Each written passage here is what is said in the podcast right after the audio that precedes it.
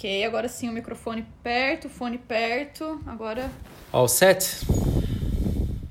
eu vou começar a falar e aí depois eu te, te apresento e você fala um pouco de você, dessa pessoa maravilhosa que você é. Putz, não vou falar nada então. Posso falar a pessoa deplorável que eu sou? Aí eu tenho material. Oh, eu aceito, eu aceito.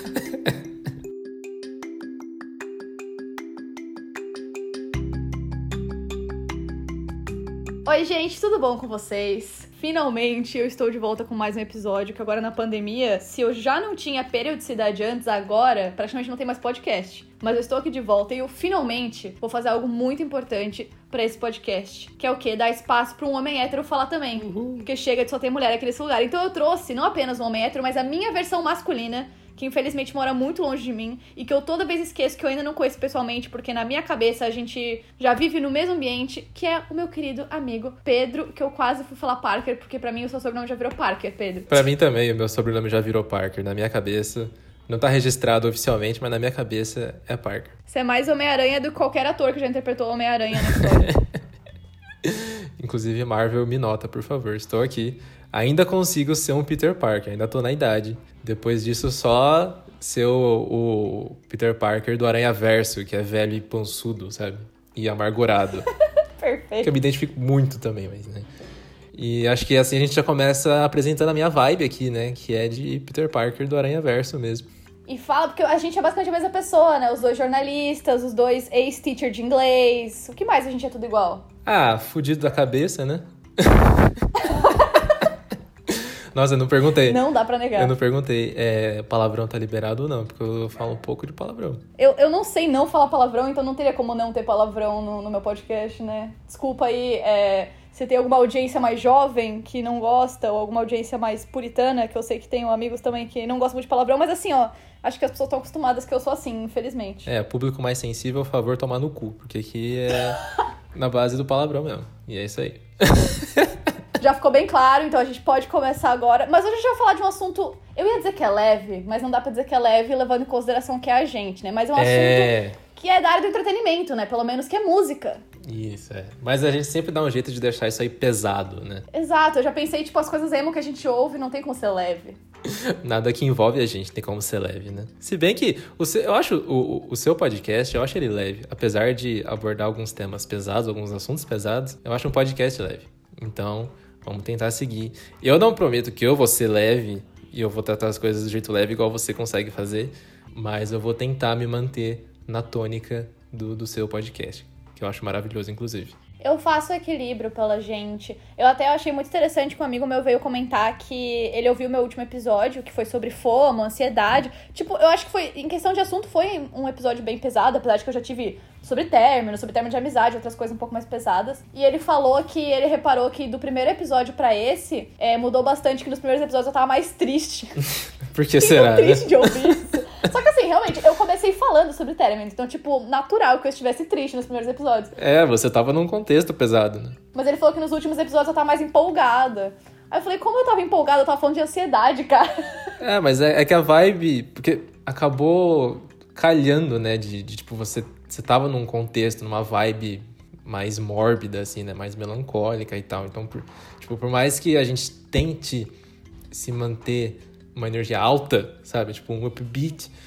É, às vezes o, o contexto, mesmo que inconscientemente, acaba pesando um pouco na gente, né? E a gente às vezes transparece isso sem perceber. Mas quem tá ouvindo, né? Enfim, quem, tá, quem convive com a gente percebe. Como vocês podem ver, o Pedro também é uma pessoa muito reflexiva, eu gosto muito disso nele.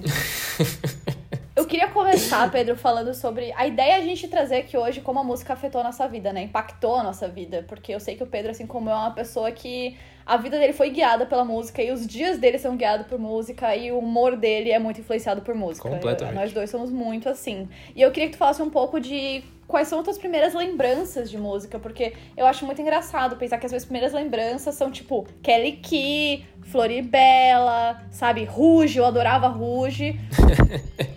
Você adorava também. E o que me acompanhou desde criança mesmo foi Sandy Júnior. Apesar de que eu não sou a grande fã de Sandy Júnior hoje em dia, desde criança, minha tia, que inclusive minha tia ouve meu podcast, então Clarice, um abraço para você que me colocou na, no caminho do Sandy Júnior desde criança. Eu gostava muito. Oi, tia Dalice. Só que eu só tenho lembranças assim mais infantis da minha infância. Eu não sei se você já ouvia música, tipo, entre aspas, boa quando você era criança. Olha, assim, para começar, vamos já deixar bem claro que eu me considero, tipo, literalmente viciado em música. Igual alguém é viciado em, em café, cigarro e outras coisas mais, que eu não vou falar aqui. E você é viciado em café, inclusive. É, então, eu, sou, eu me considero não só viciado em café, mas em café e música. É um negócio que me dá esse prazer e esse preenchimento, tipo aquele primeiro gole de café do dia, assim, sabe? Você também sente que quando você tá em silêncio, tá tudo meio triste? Eu tenho isso. Pra mim tem que ter sempre uma música, um podcast tocando no fundo. Sim, inclusive. Parece que no vazio. É, inclusive assim, tipo, quando eu tô, por exemplo, trabalhando, é, eu, aí eu não consigo trabalhar ouvindo música, sabe? Porque me distrai, porque eu sou muito apegado às músicas. Então, mesmo que seja uma música, é, tipo, só instrumental, tipo, mesmo que seja um lo-fi beat, assim, tipo, uma playlist lo-fi hip hop beats, eu me apego à, à, batida, né, e tudo mais, enfim, me envolvo com aquilo. Eu também tenho dificuldade de trabalhar com música. Acho mais que a gente trabalha escrevendo, né? Eu acho que é mais difícil ainda.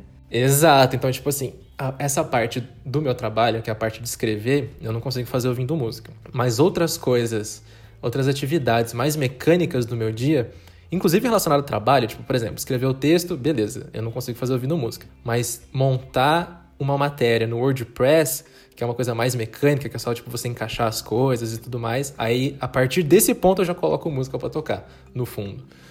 Porque é justamente isso que você falou do, do silêncio, sabe? Eu só fico em silêncio quando eu tô trabalhando, né? Tipo, escrevendo, ou quando eu tô mal da cabeça. Quando eu tô, tipo, muito mal mesmo, assim. Meu, se eu tô é, sem ouvir música e eu não tô fazendo nada, assim, que, tipo, que eu não consiga fazer ouvindo música, é porque eu tô muito, muito, muito mal mesmo, assim. Porque é uma constante do meu dia.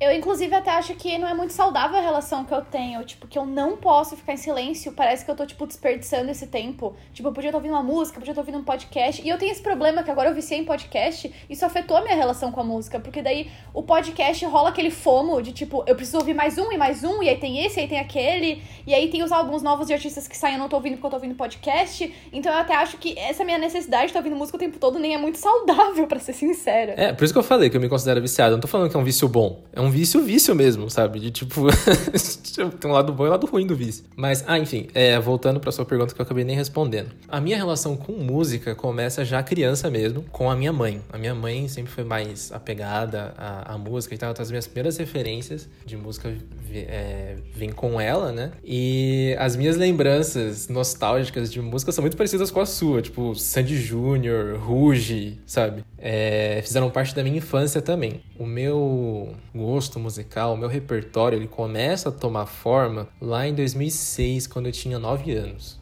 Porque aí foi quando eu descobri o YouTube e foi quando eu comecei a desbravar sozinho as músicas, tipo, a desbravar músicas sozinho e eu comecei a eu ir atrás das músicas que eu curto, assim, sabe? Porque até então o que, que eu ouvia? Eu ouvia as coisas que a minha mãe gostava de ouvir: Red Hot Chili Peppers, Guns N' Roses, Metallica, até uns, uns nacionais também, tipo, sei lá, Peach, é, Detonautas, enfim. É, tudo com a minha mãe. E em parte com o irmão mais novo da minha mãe, um, meu tio. A gente convivia muito junto também, porque eu ficava com a minha avó e esse meu tio morava com a minha avó também. Só que ele ouvia muito, tipo, power metal, assim, sabe? Tipo, essas, essas músicas mais assim, tipo. Cara, a gente tem muita coisa em comum, tá vendo? Porque minha relação com música mais pesada também começou com a irmã mais nova da minha mãe, Olha que só com que meus coisa. avós e também. Ela ouvia umas paradas mais pesadas assim tal, e eu lembro que quando eu era criança eu ficava muito, tipo, parece que naturalizou pra mim. É, eu acho que é essa minha isso. tia facilitou pra eu ouvir umas coisas mais pesadas no futuro. É, exato. E hoje, meu, eu, o meu repertório de hoje, assim, tipo, eu, eu percebo que as brisas que eu curto hoje vem muito disso, assim, sabe? Eu consigo ver claramente essas referências na, na- na- nas brisas que eu curto hoje. Eu achei legal que você mencionou que começou um pouco em 2006. Eu fui calcular aqui na calculadora, porque eu não sei fazer isso de cabeça, quantos anos eu tinha em 2006 e eu tinha 11 anos. Ah, essa E foi mais ou menos na mesma época em que eu comecei a formar meu próprio gosto. Eu não sei se eu tinha tanto acesso ao YouTube, etc., quanto você. Eu, eu, me, eu, eu era muito mais infantil do que as pessoas da minha idade, então eu preferia ficar, tipo, sei lá, jogando e vendo coisa no site da Turma da Mônica do que procurando música. Uhum. Mas eu lembro claramente que foi nessa idade que agora vai entrar num assunto muito querido nosso, que é Linkin Park, né? Que é a banda que nós dois temos uma relação muito forte. Ai, finalmente chegamos. Finalmente chegamos. É, não teria como não passar muito tempo de Linkin Park hoje. Mas eu lembro que Linkin Park foi a primeira banda que eu entendi como banda. Porque é aquela coisa, não que eu não entendesse que Rouge era uma banda, etc., mas é a primeira banda, tipo assim, fora dessas coisas infantis e infanto-juvenis, que eu comecei a entender como banda e conhecer os álbuns e conhecer o trabalho. E eu lembro muito claramente de uma cena na quinta série, na aula de artes, eu tinha que fazer como se fosse a capa de um CD, né, de um álbum. E aí no, eu queria fazer, eu já era mais, mais forçada, além de fazer o desenho da capa, eu queria fazer no verso o encarte com as músicas que tinha no CD. E eu lembro de eu olhar pro lado pra um menino que, nossa, aleatório. Muitos anos depois eu fui ficar com esse menino. Nada das coisas aleatórias que eu lembro aqui, né? Olha só. É, e aí olhar pra ele e falar, como é que é o nome daquela música assim? Tananana. e era Numb, no caso. Porque era a única música que eu lembrava assim, ó. Pensa assim, ó, uma música que eu gosto e que não fosse Kelly Key da vida alguma coisa, era Numb. Era Numb. Nossa, olha que guinada. Que Numb foi a primeira música que eu lembro de eu falar, essa é a minha música favorita. Sabe? Tipo, e até hoje, até hoje eu ouço essa música e eu lembro assim, de eu ouvindo ela criança pensando, nossa, olha isso. Ou eu lembro muito de quando lançou Umbrella, da Rihanna. Eu lembro, assim, eu sentado no carro, tocando na rádio, e eu juro pra ti que eu pensei, será que um dia vai existir uma música tão boa quanto essa, sabe? Então eu lembro muito dessa época que a gente começou a entrar na adolescência e começou, tipo, se apegar forte em música, sabe? Em artistas. E eu tive muito esse negócio na adolescência de ser fã, né? Eu era fã de Jonas Brothers, eu era fã de Paramore. É, obcecada. Ficar indo atrás e saber tudo da vida deles. Eu sinto falta disso, eu nunca mais tive isso depois da minha adolescência. Ah, eu não superei essa vibe, não. Tudo que eu curto ainda hoje é, tipo, eu não só gosto das coisas, eu sou completamente obcecado por essa coisa, assim, sabe? A, a minha relação com o Linkin Park, eu conheci Linkin Park lá em 2006, desbravando YouTube e tudo mais. E sabe como que eu, que eu esbarrei em Linkin Park? Na época, 2006, tinha 9 anos, que curtia muito? Dragon Ball Z. Assistia na TV Globinho, então era fanático por, por Dragon Ball. E aí entrei no YouTube e pesquisei Dragon Ball Z pra ver o que aparecia, sabe? E aí, naquela época, tava o auge do. de tipo, aqueles clipezinho fan-made de, com cenas de anime e música no fundo, sabe? E, e aí, os mais populares eram os de Dragon Ball com Linkin Park. E aí, a, o primeiro vídeo que eu lembro de assistir, assim, que a música me pegou muito, assim, que eu falei, nossa, que, que som é esse, mano? Que que é isso aqui? Que da hora. Que eu fiquei maluco pelo som. Foi um clipezinho de Dragon Ball ao som de With You, do, do Linkin Park, do Hybrid Theory. E, meu, foi com essa música e com esse vídeo que começou a minha jornada de ficar completamente obcecado por Linkin Park, assim. a minha jornada começa aí. Eu tenho uma história muito parecida com Muse, que eu lembro até hoje o momento. Assim, ó, eu tenho a memória visual na minha cabeça da primeira vez que eu vi Muse, que eu tava vendo uns vídeos que eu tinha visto no, no Twitter, e aí era o link pro YouTube, de uns caras emos aleatórios que eu seguia. Mas isso já devia ser ali 2009, 2010, mais pra frente, né? E aí eles postaram esse vídeo também, que era tipo cenas dos dois emos, ai, fazendo cabelo, ai, andando na rua. Sabe vídeo de emo, Sim. assim? Que eu era emo na adolescência. E no fundo, a, a música era Time is Running Out. Muito boa. E eu lembro de eu assistindo aquele vídeo falando, cara, essa música é muito boa, eu preciso descobrir. E tipo, na época, o inglês não era bom o suficiente pra entender a letra e jogar no Google, eu nem sei se eu sabia que dá pra fazer isso. Não existia Shazam. Eu tenho muita inveja de quem cresceu com Shazam, porque facilita muito a vida. Nossa, demais. E eu lembro de eu ler todos os comentários daquele vídeo até chegar num comentário, que naquela época não ficava priorizado o comentário, né? Era por ordem Uhum. é, Cronológica. né? cronológica. E eu procurar até achar alguém falando que música era aquela.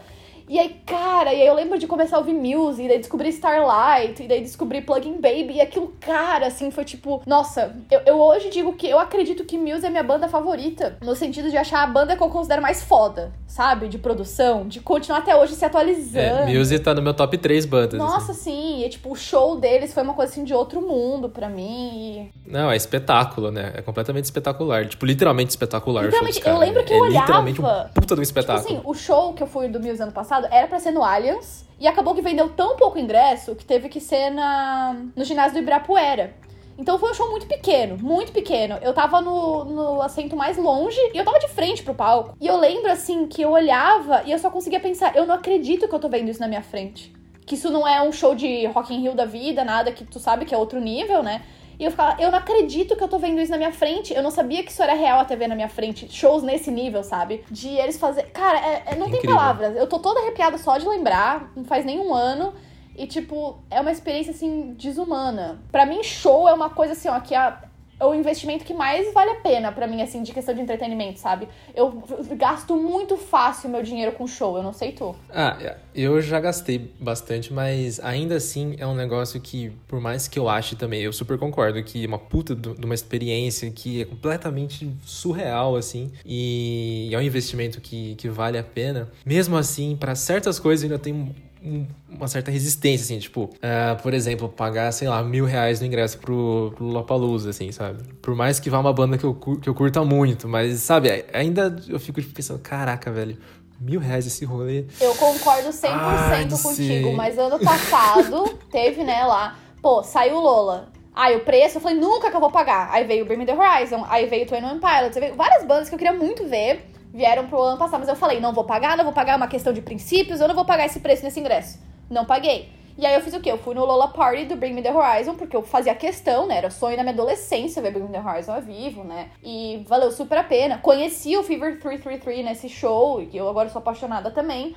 Mas eu não vi One Pilots, que é uma coisa que até hoje, assim, me dói no fundo da minha alma, que eu, eu fico pensando, cara, aquele a mais que eu teria pago, que tá, era mais do que o dobro, só que daí realmente era mais dias de show, eu, eu preferia ter pago. Eu hoje entendo que eu preferia ter gasto aquela for- mini fortuna e ter visto Twenty One Pilots e Bring Me The Horizon. E festival é outra vibe, né? Eu fui só em um Lollapalooza, que eu fui porque eu tinha feito um juramento pra mim mesma em 2014, que se Tudor Cinema Club voltasse pro Lollapalooza, eu ia. E aí eu fui, aí teve Tudor Cinema Club, teve Cage the Elephant, Strokes, The XX. Tipo, teve muito legal. E assim, a vibe de festival é outra, né? É muito diferente. É, eu nunca fui em festival tipo Lola e o Rock in Rio. Eu fui no Circuito Banco do Brasil em Belo Horizonte em 2014 pra assistir Linkin Park e em 2017 eu fui no, no Maximus Festival em São Paulo pra ver Linkin Park também. E E eu nunca vi nenhuma vez, é muito injusto, eu nunca vou ver. Eu, é uma das dores da minha vida, assim, ó. Tem algumas bandas que eu sofro muito por saber que eu nunca vou ver um show, Link Park com certeza é uma delas. É, o- na época do, do Maximus, esse foi é, um show que, assim, eu fiquei tipo, hum, vou, não vou.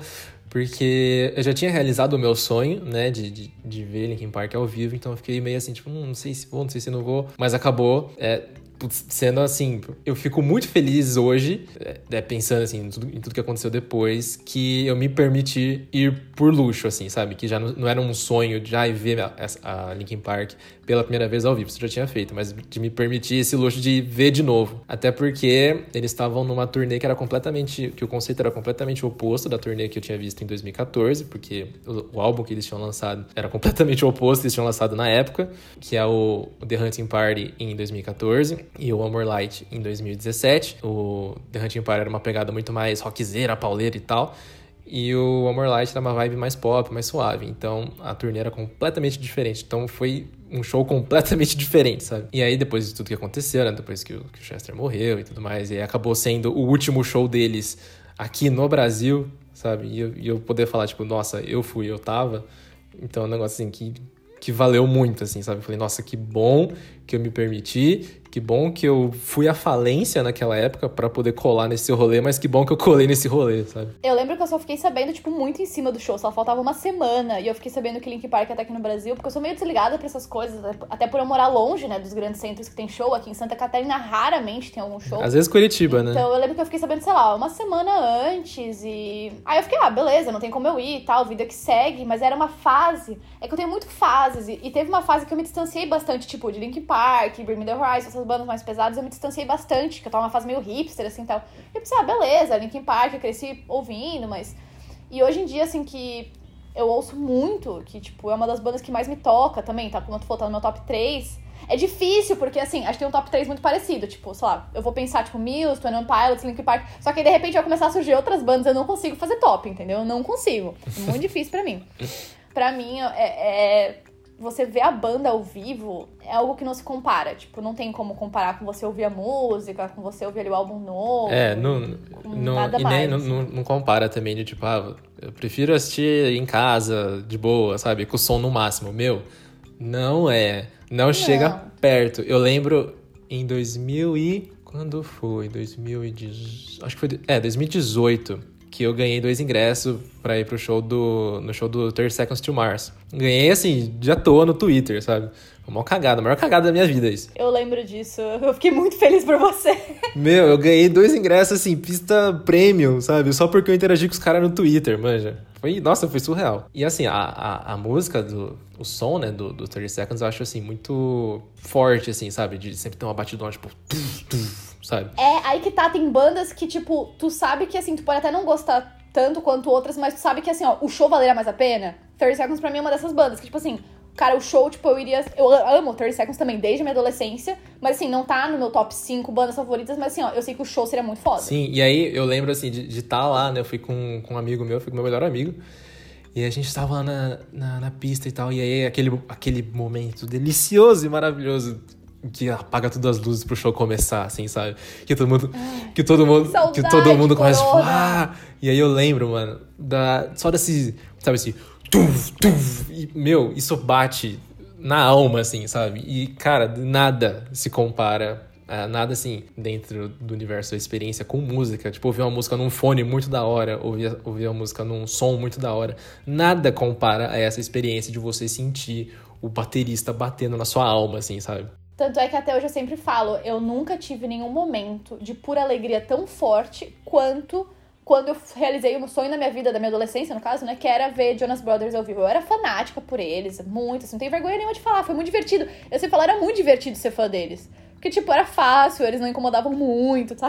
não incomodavam Era adolescente, coisa Disney e tal. E era muito legal. E eu infernizei os meus pais por meio ano pra eles me levarem nesse show. Os dois foram junto comigo, porque eu tinha, tipo, sei lá, 13 anos, assim. Nunca tinha ido pra São Paulo, foi minha primeira vez em São Paulo e tal. Eu, eu desmaiei quando eles entraram no palco. Eu desmaiei na cadeira. E quando começou Hello Beautiful, que era a música favorita, eu desmaiei de novo. Nossa, tinha cadeira, que chique. Sério, eu, é, porque meus pais foram juntos, meus pais queriam sentar, né? Eles não iam me deixar ir na pista nunca. Mas, cara, eu desmaiei duas vezes de alegria, sabe? Isso nunca mais me aconteceu na vida. Eu acho que o mais próximo que eu cheguei foi quando eu fui no show do Arcade Fire, que também era um show que eu sonhava muito em ir. Era a turnê do Everything Now, que é um álbum que eu não gosto muito, mas, tipo, eu gostava muito da banda, então eu fui pela banda. E quando começou a tocar No Cars Go, que tinha sido a música que, tipo, mais tinha me tocado naquele ano, No Cars Go é uma música que me toca tanto que tinha uma época que eu não me permitia ouvir a música se eu tava dirigindo na BR porque eu tinha medo de acelerar demais da emoção. ou de me perder, de fechar o olho, sem zoeira, porque a música me tocava tanto que assim, ó, eu entrava num mantra, assim, sabe? Sei, tô ligado. E quando começou a tocar no show, se eu não tivesse com dois amigos ao meu redor, eu tinha caído no chão, porque eu comecei a chorar tanto que os dois tiveram que me segurar e eu só chorava, assim, e só expurgando, assim, sabe? E aquela música tocando e eu chorando de me acabar. E são momentos assim que, tipo, não tem igual, sabe? É Nossa. muito, muito, muito bom. Você falou da BR, me lembrei de, uma, de, um, de um momento aqui, porque eu sou muito desses também, de me empolgar dirigindo enquanto eu tô ouvindo as coisas, sabe? E aí eu lembro que uma vez eu tava na estrada, e aí começou. Eu tava ouvindo a minha playlist, tava, acho que era uma playlist até aleatória, eu tava ouvindo aleatório. E aí começou a tocar Royal Blood, a Figure It Out, que o começo é muito, sabe, da hora, assim. E aí eu tava sozinho na, na pista à tarde já. Eu sozinho na pista. E, e aí foi bem no momento que tava uma descida, assim. E, meu, eu, eu bati acho que uns 140 por hora de empolgação. eu tava a 80, tá ligado? E eu fui, eu comecei, pá, aqui, a hora que eu olhei, tava, tipo, batendo 240. É, 240, tô louco. Não é pra tanto também. Mas eu tava batendo 140 por hora. Fiquei tipo, opa, volta. Eu tirei o pedaço. Calma aí, Pedro. Calma lá, não vai se matar também, pelo amor de Deus. Isso, isso acontece muito comigo também. Que dependendo da música que eu tô ouvindo, interfere muito na velocidade que eu tô dirigindo. Então tem que ser um pouco cuidadosa para não me animar demais. Nossa, demais.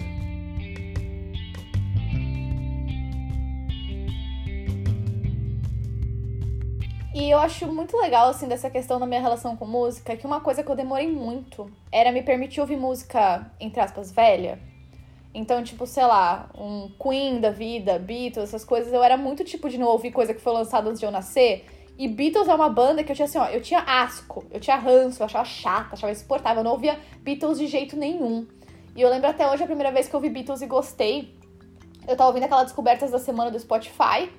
Que eu, inclusive, quero conversar sobre isso depois também, mas vamos antes falar aqui da minha relação com Beatles.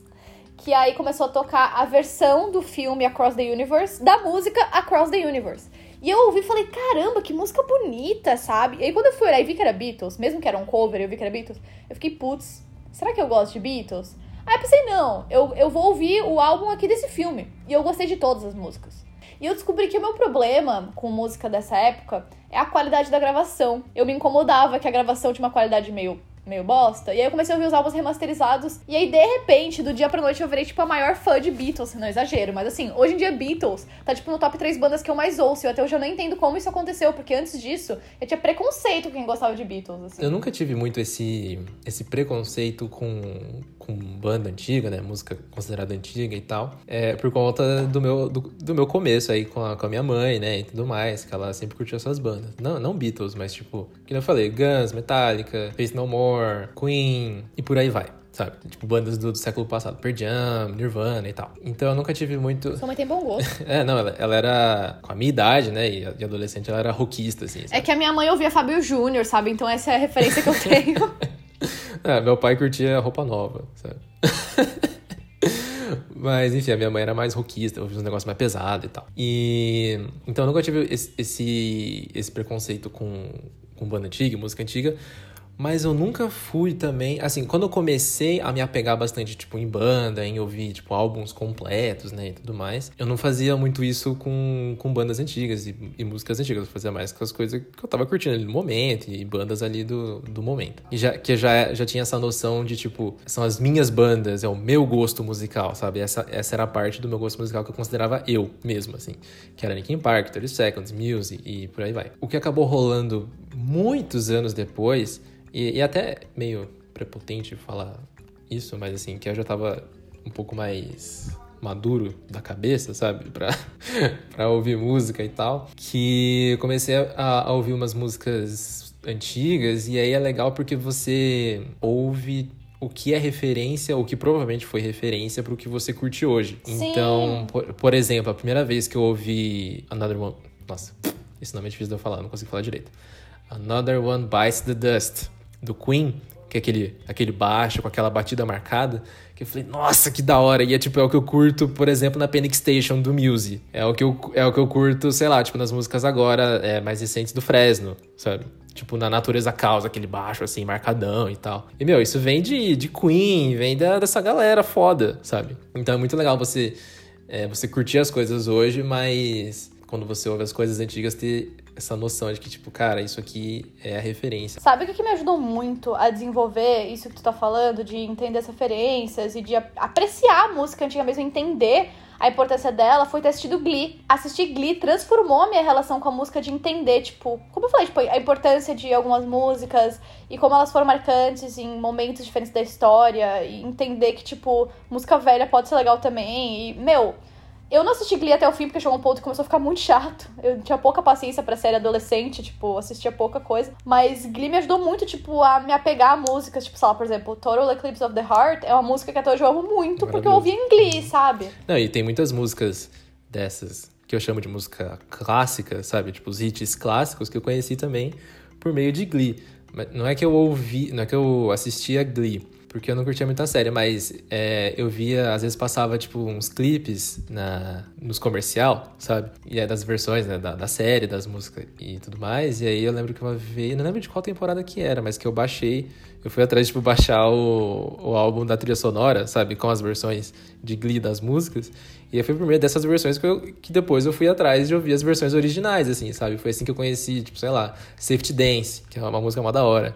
Total Eclipse of the Heart também sabe? Eu, eu acho isso muito legal e gostoso dentro aí do, do universo da música, que é você saber a, as referências daquilo que você tá ouvindo, sabe? E uma vez eu vi, não lembro, acho que foi o Dave Grohl que falou, que para quem não sabe é o cara do Foo Fighters, que era o cara do Nirvana. Era alguma coisa assim, tipo, ah, hoje em dia a gente tem, né, tem uns, os algoritmos, né, e tudo mais, os sistemas de recomendação, que as plataformas te recomendam música automaticamente, com base no que você ouve, no que você tá curtindo e tal, tipo, as plataformas entendem entendem isso, né? Mas é, é muito legal também você, tipo, procurar a referência mais viva, digamos, da, da galera que você curte. Então, por exemplo, ah, eu curto muito atualmente o, o som do, do Mike Shinoda, do Linkin Park. Quem, quem são as referências do Mike Shinoda? Aí você vai atrás de ver, sabe? É, e aí você descobre, às vezes assistindo uma entrevista, né? Ou pesquisando alguma coisa.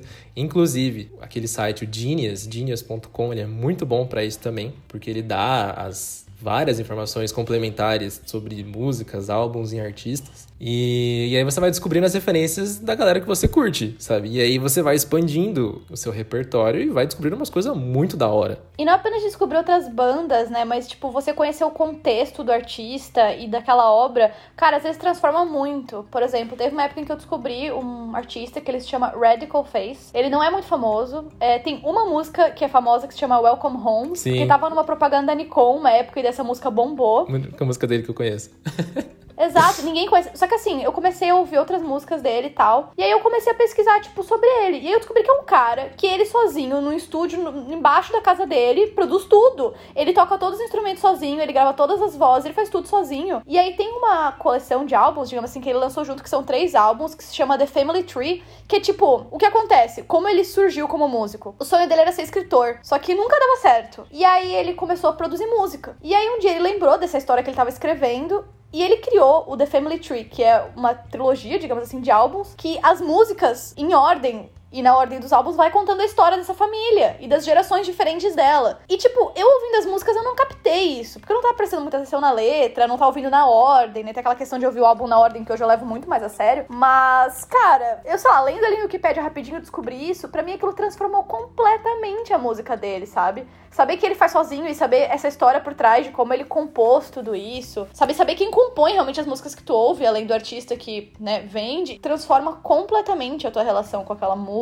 com aquele álbum, o que seja. É, eu tenho esse esse critério assim, tipo, quando eu, quando eu tô ouvindo alguma coisa nova, né, ou sei lá, uma banda nova, ou enfim, qualquer, qualquer coisa que diferente. Se o som me cativa, eu vou atrás de saber mais sobre o artista, sobre o artista, sobre a banda e sobre o álbum e sobre o single, sabe? Tipo, eu gosto de saber é, o contexto das coisas. E gosto de saber também é, como as coisas foram feitas. É, você contou aí do, do, Radical Face, eu lembrei de uma história também aqui, que foi como eu conheci Justice, que é uma das minhas bandas favoritas hoje, assim, que tem um som que eu acho incrível. E eu descobri assistindo TV porque tocou a música dos caras numa propaganda da Adidas, sabe? e eu fiquei, tipo, eu lembro que eu tava assistindo almoçando, sabe? E aí começou a tocar a música, eu falei, nossa, mano, que puta música da hora. E aí, beleza, passou a propaganda, né, e tal. Aí depois eu pesquisei, pesquisei no YouTube a, a propaganda, achei a propaganda, aí fui nos comentários saber se alguém falava o nome da, da, da música. Obviamente, era o primeiro comentário. Falei assim, ah, então, essa música aí chama é, Civilization, do Justice. Aí eu falei, nossa, mas que, como assim? Aí eu pesquisei a música, pesquisei a banda. Aí já, aí um tempo depois um colega meu, contei essa história para um colega meu do trabalho, e aí ele falou, nossa, você curtiu essa música? Então ouve esse álbum deles que você vai curtir pra caramba. E hoje é um dos meus álbuns favoritos, assim, sabe? Cara, eu adoro esse, esse não sei, eu, eu chamo de, de aspecto vivo, assim, da, da música, sabe? Esse fluxo de, nossa, ouvi a música numa propaganda, achei da hora, descobri que música que era, descobri que banda que era, daí comentei com um amigo, daí um amigo recomendou um álbum que é na vibe daquela, daquela música, sabe? E hoje é uma das minhas bandas favoritas. Muito legal que, por exemplo, Spotify é, tem várias playlists, né, de novidade, lançamento e coisas relacionadas ao que você tá ouvindo e tudo mais. É muito legal, muito útil. Mas eu, particularmente, assim, prefiro mil vezes fazer isso, assim, sabe? Tipo, ah, sei lá, ouvi uma do Tame Impala, não conhecia Tame Impala, ouvi uma do Tame Impala, achei legal. Aí eu pergunto pra um amigo que curte Tame Impala, falo assim, cara, conheci Tame Impala, achei da hora o som dessa música aqui, o que, que você me recomenda? Eu gosto desse, dessa, dessa referência pessoal, assim, sabe? Pra mim, é, mim é mais precioso esse processo.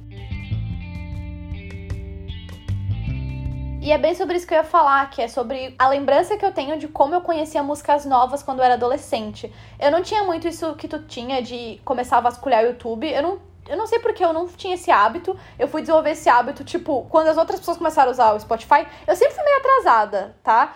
É, sempre fui, é, como a gente chama, late adapter, late user, enfim. Eu sempre demorava para entrar nas redes sociais, eu sempre demorava. Eu era muito reticente à mudança, né? Eu sou ainda muito reticente à mudança. Você tem um delay. Não tenho TikTok até hoje, por exemplo. Estamos aqui, ó, dia 200 e pouco da quarentena e não tô usando TikTok ainda. Você é tipo o Internet Explorer do rolê, né? Sempre o último a fazer o rolê.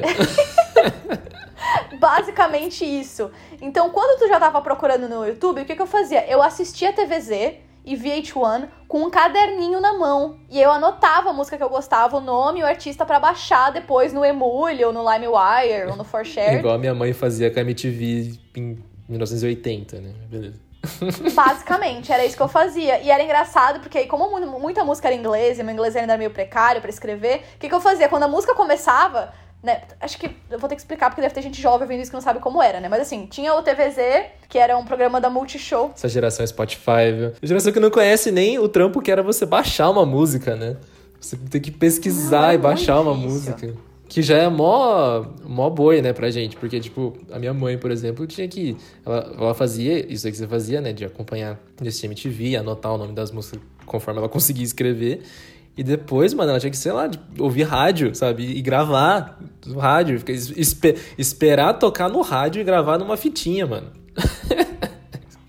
Mas enfim, continue aí. É, pra quem não sabe, o TVZ era um programa do Multishow que passava, assim, os top 100 músicas, assim. E aí, como só aparecia o nome da música com o artista e tal, no começo e no fim da música, quando começava ali aparecia, eu já anotava o nome, e aí se eu gostava, eu anotava o artista, ou o resto do nome, ou se eu não gostava, eu riscava. E eu tinha um caderninho só pra isso, cara. E eu lembro, até hoje, que foi assim que eu descobri Jonas Brothers. Eu tava assistindo TVZ e comecei a tocar SOS, que foi a primeira música deles que bombou internacionalmente, né? Nossa. E aí eu lembro de ouvindo aquela música, e eu lembro assim, ó, sem brincadeira, eu sei que vai soar idiota pra quem não é que nem a gente. Eu lembro que naquele momento eu sabia que minha vida tinha mudado. Foi naquele momento que a minha vida mudou. Exato, porque assim, eu sabia, tipo, essa banda vai mudar minha vida, sabe? Eu tô emocionada lembrando, assim, de eu sentada no sofá da minha sala, olhando a TV, aquela música e falando, cara, o que é isso, sabe? Porque foi a primeira boy band que, tipo, eu virei fã. Eu não tinha, eu não tinha essa relação de ídolo antes, sabe? Eu tinha umas coisas uhum. que eu uhum. gostava e tal. Gostava muito de Paramore, acompanhava muito a Hayley e tal, mas, tipo, aquilo de, tipo assim, ó, essa é a banda que eu sei cantar todas as músicas, que eu tenho todas as versões das músicas, até as versões palha, tipo, que tinha só pra ter, as músicas que nem sabia que existia, de atrás, sabe? Cara, eu só tive com o Jonas Brothers e foi uma relação muito legal. E aí, como tu falou essa questão da geração Spotify, hoje, o que acontece? Com o Spotify é muito mais fácil tu ouvir, por exemplo, a discografia completa de uma banda. Lá, por exemplo, Muse, eu gostava muito desde adolescente. Mas eu tinha lá umas 5, entre 5 e 10 músicas no meu, no meu Windows Media Player, depois no Inamp, e aí eu tinha ali algumas músicas, mas eu não parava pra ouvir a discografia completa. Eu fui pegar esse hábito de ouvir a discografia completa com o Spotify. Então hoje em dia é muito mais fácil para mim eu descobrir a discografia completa de uma banda. Mas ao mesmo tempo, como tu falou, não é mais tão orgânico descobrir as músicas. É, era essa palavra que eu tava procurando. Eu sou muito feliz com as sugestões do Spotify, mas tipo, não é a mesma uhum. coisa, sabe? Eu, assim, ah, eu sou. Esse é o meu lado bem preciosista, assim, de tipo por mais que exista a ferramenta hoje, eu ainda prefiro fazer o, o, processo orgânico, sabe? Mas aí que tá, a geração que já. Que, a primeira, que as primeiras experiências e a primeira relação, aí, o começo da relação com a música já começa no Spotify, que é uma, uma ferramenta fantástica, mas é assim, ela, é, ela já facilita tanta coisa que eu acho que faz, não sei, acho que contribui também para, ai, tanto faz que música que é, sabe? Tipo, por mais que ajude o, o acesso, eu acho que contribui também para uma total banalização daquilo, sabe? Não é porque a discografia tá lá já disponível facinho para você acessar que a pessoa vai acessar e a pessoa vai querer acessar. E às vezes, justamente, era o desafio que deixava a coisa mais legal, sabe? Tipo, chegar naquele saber a existência daquele álbum, daquela banda, daquela discografia, é, contribuía para que você desse mais atenção e ouvisse com mais carinho o som da, daquele artista, daquela banda, sabe? É exatamente isso que eu queria dizer. O Spotify ele facilita você descobrir músicas novas, mas ele compromete completamente você se relacionar, você criar uma relação com aquela música. Porque, por exemplo, quando eu usava ainda essa questão de baixar as músicas e daí colocar no meu MP4 ou no meu iPod, né? Para quem usa o iPod, ou que, ainda quem usa iTunes hoje em dia ainda, eu não uso mais porque eu não baixo mais música, né? Eu sou no Spotify. Mas o que acontecia? Tu baixava, e aí tinha uma, uma playlist que o, o próprio iPod fazia sozinho, que era as adicionadas recentemente. E daí você podia programar. Parece que você adicionou nos últimos 30 dias, 60 dias. Eu lembro que o meu era tipo 90 dias. E essa playlist ela se atualizava constantemente, que toda música que tu adicionava no, no iTunes ia para essa playlist e depois daquele número X de dias ela saía. E eu tinha o hábito de ficar ouvindo essa playlist. Porque daí o que acontecia? Toda música que eu adicionava, eu tinha criado uma relação naquele meio tempo ouvindo, então eu lembrava que ela existia. E eu lembro que na época, como é, como é que eu ouvia música? Eu pegava meu, meu iPod no ônibus, voltando da aula, e eu ia pensando, cara, agora eu quero ver essa música. Daí eu botava outra na fila, daí eu botava outra na fila, botava outra na fila. Hoje em dia eu faço o quê? Eu abro meu Spotify e boto no aleatório. Porque eu não tenho mais aquela questão de, pô, eu quero ouvir essa, essa, essa, essa música. Então, tá vendo? Acaba banalizando. Uhum. É, acaba é, o negócio facilita tanto que acaba banalizando uma coisa que já era banalizada, né? Mas enfim, é, acaba banalizando ainda mais, assim. E eu ainda sou mais preciosista ainda que, tipo, quando é um, uma banda que eu curto muito, ou, ou um, um, CD que eu curto muito, eu gosto de comprar o CD mesmo. Então, tipo, eu uso o iTunes até hoje porque é onde eu deixo os meus CDs armazenados no computador. Caso a minha casa pegue fogo e eu consiga salvar pelo menos no notebook, sabe? é tipo um backup de segurança dos meus CDs. Mas, nossa, eu adoro essa, essa vibe, assim, de, tipo, você comprar um CD e aí você põe o CD, você vai, tipo, ouvindo a música, as músicas e viajando no encarte, sabe? Tipo, dependendo do encarte, vendo as letras. Tem encarte hoje em dia que não vem a letra, eu acho isso péssimo. Tem, tem, tem até CD que nem vem mais encarte, porque como é um negócio que a galera já não liga muito, então foda-se. Ai, né? era tão legal ficar ouvindo a música, lendo o encarte com as letras, cara. É uma coisa, tipo... Nossa, é, maravil... é, é maravilhoso. É tipo, sei lá, a experiência de assistir um clipe, só que você ali mexendo nas coisas, sabe? Tipo, passando as pagininhas. E não é a mesma coisa você ficar acompanhando a letra que o Spotify já te dá ali, sabe? Não é a mesma coisa. A gente pode estar tá sendo saudosista, meio idiota agora, mas enfim. Não, mesmo que seja. É, é a gente tá falando sobre as nossas preferências pessoais, assim, sabe? Não é que, tipo. É, desde o começo era sobre isso. É, de, tipo, é total disclaimer aqui, né? Não tô falando que de fato isso é melhor ou não do que seja lá o que for. Eu tô falando o que é melhor para mim, o que funciona melhor para mim, o que eu gosto mais de fazer nesse universo da, da música, né? Dessa, de, dessa relação aí que eu tenho. E uma das coisas, assim, que, que me deixou muito triste nos últimos, sei lá, dois anos foi que todos os lugares aqui da minha região que eu comprava CD fechou. Tipo, não tem mais CD pra comprar aqui, sabe? Se eu quiser comprar eu vou ter que ir no sebo. Aí eu me sinto, tipo, muito velho, sabe? Porque, meu, como assim eu só consigo comprar esse negócio no sebo, sabe? Eu não sou tão velho assim. Mas já virou isso, assim, sabe? Tipo, é, o shopping aqui é, antes tinha uma, a, a, a, Nobel do shopping aqui da, da, minha cidade, tinha uma parte de CD que era fantástica, tinha CD pra caramba lá, adorava lá. Inclusive foi lá que eu comprei, por exemplo, que eu achei o Post Traumatic do Mike Shinoda, que eu achei que eu nunca ia ver pessoalmente uma, ver, uma versão física desse CD na minha vida, por ser meio underground, mas achei lá. Foi lá que eu comprei o Trench do 21 Pilots, foi lá que eu comprei o Simulation Theory do, do Muse. Então, assim, era fantástico o acervo lá. E aí fechou. Tipo, a Nobel ainda existe, mas essa divisão, essa partezinha da loja que era de CD, sumiu. E isso aconteceu em tantas outras que eu frequentava. E assim, hoje, se eu quiser comprar um CD, ou, ou no Sebo, que foi onde eu comprei o, um da Nine Inch Nails, o Hesitation Marks, e, mas que eu achei por acaso, ou comprar, tipo, pela internet, sabe? Mas aí, aí que tá também. Eu, eu, eu não gosto, sabe, de fazer esse processo pelo computador. Eu, gosto, eu gostava de ir na loja, sabe? Tipo, ir passando é CDs. É a emoção, é de ir na loja. É o processo, sabe? É a experiência, a vibe. Eu, eu gosto desse ritual, assim, sabe? De, tipo... E é como tu falou, de, tipo, tu não saber se tu vai achar ou não. Eu lembro quando eu ia no shopping, quando eu era adolescente, na loja que tinha também de discos no shopping, que também fechou, mas ainda tem loja de disco em Blumenau. Ai, que inveja. Mas não tem mais no shopping também. Tem, tem tipo, sei lá, na livraria vende uns CDs e tal, mas não tem mais loja de disco. E aí eu lembro que eu ia, tipo assim, ah, eu quero uma camisa do Paramore. Tipo, tu ir lá e pra descobrir se tinha ou não tinha. Porque tu não tinha como saber. Hoje em dia na internet tu joga. Ah, camisa do Paramore você compra. Mas eu lembro, assim, de eu ir comprar e, tipo, achar uma camisa do Paramore que servia em mim e tal. Tipo, era difícil e, tipo, era parte da experiência. Eu sei que hoje em dia ser mais fácil, tipo, é um benefício, mas era muito mais emocionante. É, então, tipo, foi aquela. Hoje, tá, coisas já eram fáceis, né? Quando a gente era mais jovem e tal, porque a gente não é velho. É, verdade. A gente, a gente já pegou a, a a parte Nutella da história da humanidade, assim. Mas ainda assim, por mais que a facilidade exista hoje, as ferramentas existam hoje, eu sou desses idiota mesmo, que prefere sofrer para fazer os negócios porque eu dou mais valor ao que eu consegui, assim, sabe? De tipo, você pode comprar pela internet, você pode vir pelo Spotify, tá, mas eu quero ir na loja, no shopping e ver se eu acho a porra do CD, entendeu? eu quero desafio, eu quero processo.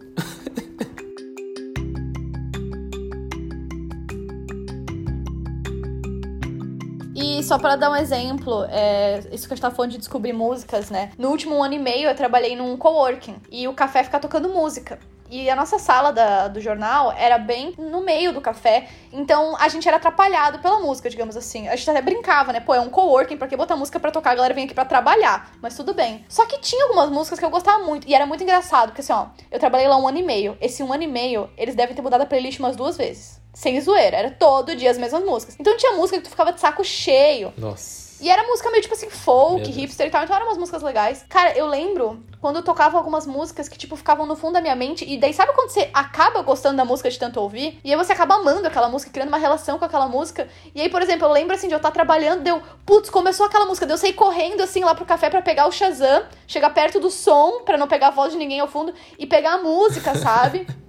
E aí, uma das minhas músicas favoritas hoje em dia eu descobri assim. Uhum. Eu tava indo no banheiro um dia e eu ouvi assim, eu lá fazendo xixi ouvindo aquela música, falando, cara, essa música é muito boa. Só que aí quando eu saí do banheiro já tinha acabado. E daí eu ficar esperando tocar de novo pra botar o Shazam, sabe? E eu tenho uma relação muito maior com essa música do que com qualquer outra música que eu descobri no Spotify esse ano. É, é por conta do, do processo. E eu, eu gosto muito de quando acontece isso, que você esbarra no negócio e acaba sendo uma das suas coisas favoritas um tempo depois, assim, sabe? É, e eu acho que, meu, é, é aí que tá a, a beleza desse processo, que é mais orgânico, sabe? Então, sei lá, tipo, se tem alguém aí ouvindo que só ouve música no Spotify. E a gente fala Spotify, mas a gente tá falando de streaming de música no geral, tá? É, sim, sim. Spotify é o mais popular, mas é Deezer, YouTube Music, né?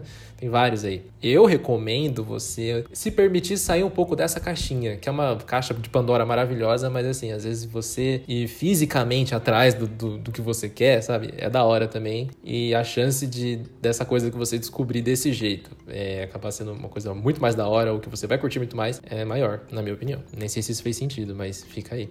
No ar. Eu queria te fazer um outro questionamento de se é loucura minha ou se você tem esse problema também. Diga. Eu tenho uma questão com quando as bandas que eu gosto lançam álbuns novos. Às vezes eu demoro pra gostar. Uma das poucas bandas que todo álbum que eles lançam eu acho tudo perfeito na hora é One Pilots. Eu, eu admiro muitos deles por isso. Uhum. Mas é muito difícil pra mim, por exemplo, quando saiu One More Light do Linkin Park, eu demorei pra gostar. Quando saiu. Cara, o Simulation Theory do Muse eu não demorei pra gostar. Seria mentira dizer que eu demorei. Mas eu demorei pra pegar, assim, a vibe, assim, sabe? E eu tenho isso muito com todas as bandas que eu gosto. Quando sai álbum novo, demora pra eu gostar. Eu tenho que ouvir algumas vezes. Tanto é que eu não digo de primeira que eu não gostei. Eu tenho que ouvir algumas vezes pra dizer se eu gostei ou não. É, assim, como o meu histórico com música foi principalmente com o Linkin Park, e Linkin Park era uma banda que, assim, depois, a partir do segundo álbum, cada álbum dos caras era um, um bagulho completamente diferente do anterior, assim, sabe? Quer dizer, não completamente diferente, mas era muito diferente. Mas é isso que eu gosto, que os álbuns são diferentes uns dos outros. Eu gosto. É, então, eu, eu curto isso muito, acho isso. Acho saudável isso, sabe? Essa mudança, essa arejada de, de vibes e, e tudo mais. Porque, por exemplo, você pega, sei lá, tipo, o Nickelback. Os, os, é, não são da hora, mas álbum- os álbuns dos caras, assim, tem uns 4, 5, 6 ali que pra mim é tudo igual, sabe? Tipo, os caras não mudam a vibe, os caras não se arriscam muito. Eu, não- eu, particularmente, não sinto isso no som deles, que fala, nossa, os caras se aventuraram nessa aqui, hein? Não. É a, a, a formulazinha lá, a vibezinha já pré-estabelecida. Como a, a, minha principal referência de música era essa banda, ainda é, né? Mas enfim, eh, essa banda que mudava muito o estilo de álbum para álbum, isso ajudou, isso me ajudou, eu sinto que me ajudou a, com o tempo, conseguir manter a minha mente aberta, assim, pra estilos e, e vibes que não necessariamente fazem parte, assim, da, do, meu- do meu repertório cotidiano, sabe? Tipo, das coisas que eu mais, que eu mais ouço, mas eu me mantenho aberto pra ouvir aquilo. E eu aprendi muito isso com Linkin Park, sabe? Então, assim, no começo até tinha bastante essa resistência de, nossa, ouvir coisa nova, os caras vão ter mudado. Ou, sei lá, tipo, o risco da banda ter mudado e tal. Mas graças a Linkin Park, isso, isso passou a meio que me deixar empolgado, sabe? De, tipo, eh, de banda lançar coisa e tal. E eu ia empolgado, falei assim, vamos ver o que que os caras fizeram dessa vez, sabe? E meio que mudou essa chavinha na, na minha cabeça. E mais a longo prazo ainda, já pegando do momento que eu comecei a ouvir Linkin Park, tipo, sei lá, uns 15 anos depois, é, nesse processo de manter a minha mente aberta, tem umas músicas hoje que, sei lá, tipo, tipo funk, tipo sertanejo, que às vezes por conta da- da, minha, da minha vibe e do meu estereótipo, às vezes a pessoa fala, nossa, você não deve curtir essas músicas, né? E eu fico, não, é da hora, eu curto essa batida, eu curto essa vibe. A pessoa fica, nossa, você curte essa música? Eu falo assim, ah, mano, eu curto, porque é da hora. Ainda falando de, de sertanejo e de, de funk, tem até umas músicas que eu prefiro ouvir quando eu tô, tipo, sei lá, num rolê do que ouvir as músicas que eu ouço no meu quarto, sabe? Tipo, são músicas que funcionam muito melhor nesses contextos e eu curto muito mais ouvir nesses contextos. Não são músicas que eu ouço no meu fone, deitado na minha cama, olhando pro teto, pensando na vida. Ah, eu ouço. Nossa, é verdade. A gente combinou de falar de música, eu esqueci total de falar disso. De, tipo, a relação que eu tenho também com o funk com o sertanejo. Porque, assim, eu cresci numa cidade pequena, então eu cresci indo em bailão. E então eu ouvia muita música, tipo assim, sei lá, musical JM, banda San Marino, coisas que eu não sei se tu conhece, mas, tipo, cresci ouvindo muito isso. E eu acabei, tipo, aprendendo a gostar de sertanejo. E tem muita coisa de sertanejo que eu gosto muito. Hoje em dia mesmo, sendo, tipo, eu sendo a pessoa mais, tipo, ui, eu odeio homem hétero, mas eu adoro alguns sertanejos. E funk, cara, eu não gostava de funk, eu só gostava de funk, tipo, mais LGBT, tipo, Pablo Vittar, Lia Clark, assim, essas coisas. Banda Wall sempre gostei muito, mas, tipo, Anitta e tal, eu não gostava. Até eu fazer intercâmbio com uma amiga e ter que morar três meses com ela, sendo que ela só ouvia funk. Cara, eu voltei de lá a maior funkeira. E, tipo, desde então, assim, tem muitas épocas em que eu ouço mais funk do que qualquer outra coisa, porque para mim a vibe que me passa, então, tipo, para dirigir, para correr e tal, é maravilhoso. E, tipo, eu tinha muito preconceito. Era realmente preconceito meu, assim, tipo, ai, eu não ouço isso. E, cara, me faz feliz pra caramba, sabe? Então, tipo, ai, eu sou jornalista, eu sou, será, eu sou professor. Mas, pô, que eu gosto de ouvir funk, sabe? E às vezes até sertanejo, uns sertanejos breguíssimos, assim, mas porque me, me faz feliz mesmo. Não, e, e também, eu já tive muito preconceito, inclusive, é até bom falar isso porque, sei lá, eu paguei de desconstruidão aqui e tal, mas já tive muito a minha época também de esses nerdão, Jorjão, assim, que fala, não, porque eu gosto de rock, funk não presta, sabe? Esse, super, esse tipo de já, eu já tive muito esse tipo de preconceito e tal. E, mas hoje, nossa, é muito engraçado, assim, porque a, a minha namorada, nesse quesito é, gosto musical, o gosto musical dela é radicalmente diferente do meu. Tipo, muito diferente, sabe? É tipo Polo Norte, Polo Sul, assim. E aí, é, eu tenho, eu fiz uma playlist na, no Spotify que eu misturo as nossas músicas. Então, tipo, tem 10 minhas, é tipo meu top 10 e o top 10 dela, sabe?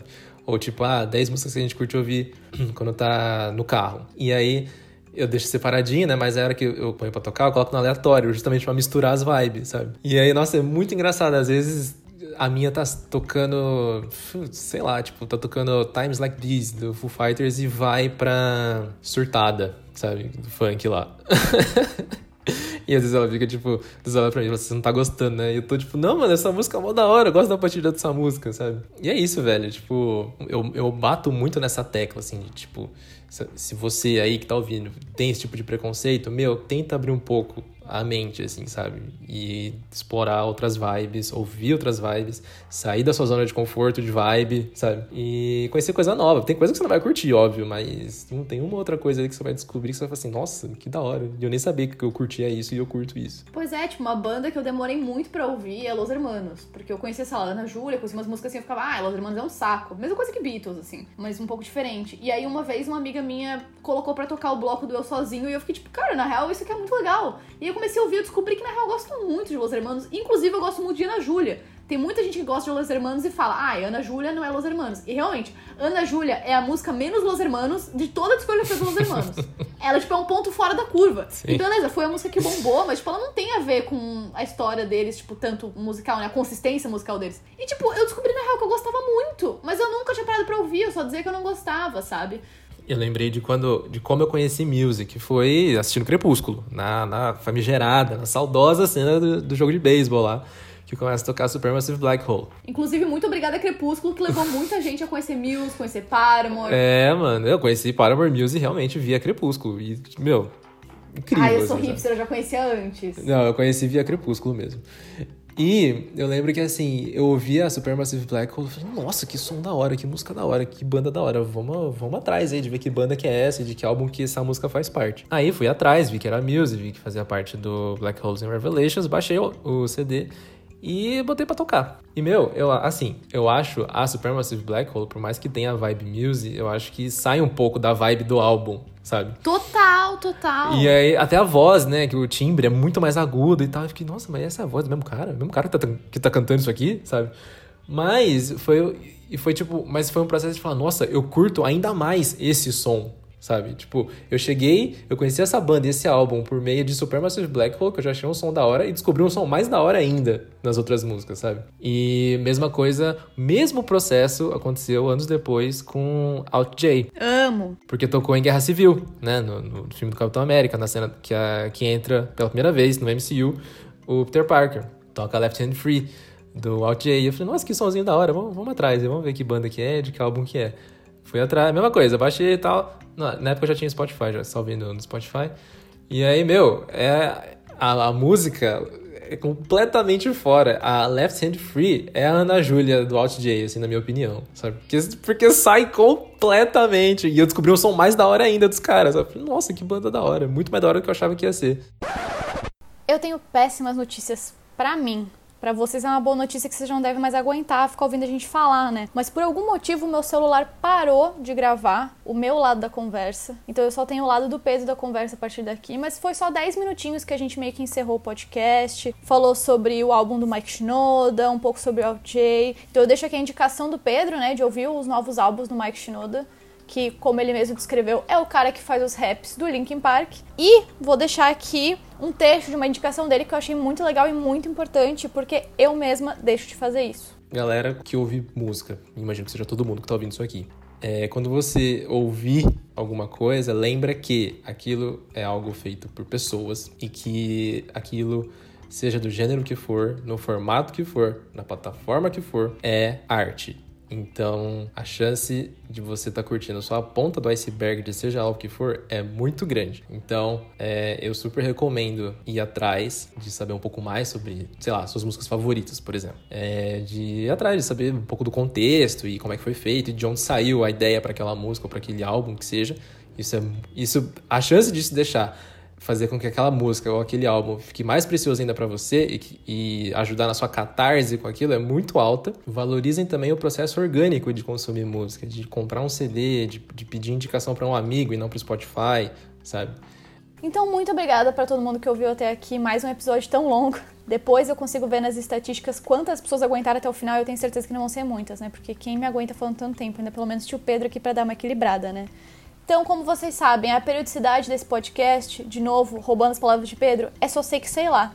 Então, até uma próxima e eu vou deixar aqui pro meu querido amigo Pedro Parker encerrar com umas indicações que ele esqueceu de dar no dia do podcast, mas ele vai dar agora porque a magia da edição permite isso. Então, começando pelo meu canal no YouTube, que a Alice indicou no, no primeiro episódio do podcast aqui, foi uma das primeiras dicas dela aqui. O canal chama Aliás Falando Nisso, porque é uma das coisas que eu mais falo na vida. E, e aí lá eu gravei um vlog falando justamente sobre música, né? A minha relação com música e como eu uso música para lidar com a vida, sabe? Como que um, a música para mim é, é um meio que me faz pensar sobre as coisas da vida. Resumidamente é, é isso. E lá no vídeo eu falo um pouco mais sobre isso e me aprofundo um pouco mais nessa brisa. E, e outra coisa é que recentemente eu lancei umas musiquinhas aí. No, lancei no, no, Spotify, no Apple Music, no YouTube também, no, no canal lá no, Aliás Falando Nisso. Essas musiquinhas, o, o contexto é basicamente assim. É, em tempos né, de, de, quarentena e distanciamento social, não tô saindo de casa, mal tô saindo do quarto, eu decidi me aventurar aí pelo GarageBand, ou GarageBand, nunca sei a pronúncia certa disso, desse aplicativo. Mas enfim, é um aplicativo de celular e aí nele você consegue tocar umas coisas, consegue produzir uma, uma faixa musical. E aí, nunca, eu não sei tocar absolutamente nada, mas tentei lá. O, o, o aplicativo em si ele é bem didático, então, tipo, não precisa manjar para fazer alguma coisa lá. E aí eu fiz umas brisas lá, Aí eu separei umas sete que eu mais curti, que eu achei que não tava tão tosco. E aí fiz o, o rolê para publicar essa, essas musiquinhas aí. Então, é, repetindo, tá lá no, no Spotify, tá no Apple Music, no YouTube e no SoundCloud. Chama Drop It Beats. E é isso aí. Muito obrigado, Alice, por ter me convidado aqui para participar do, do Só Sei Que Sei Lá, que é meu, um dos meus podcasts favoritos. E me senti muito honrado, muito lisonjeado. E foi muito, muito, muito legal é, trocar uma ideia aqui com você sobre esse assunto que eu gosto tanto. Espero voltar outras vezes para conversar sobre outros assuntos que eu gosto muito. E também continuar conversando sobre esse assunto que a gente deixou muita coisa de lado. E ainda tem coisa pra caramba pra falar sobre, que é bem interessante. Então é isso aí. Forte abraço para todo mundo.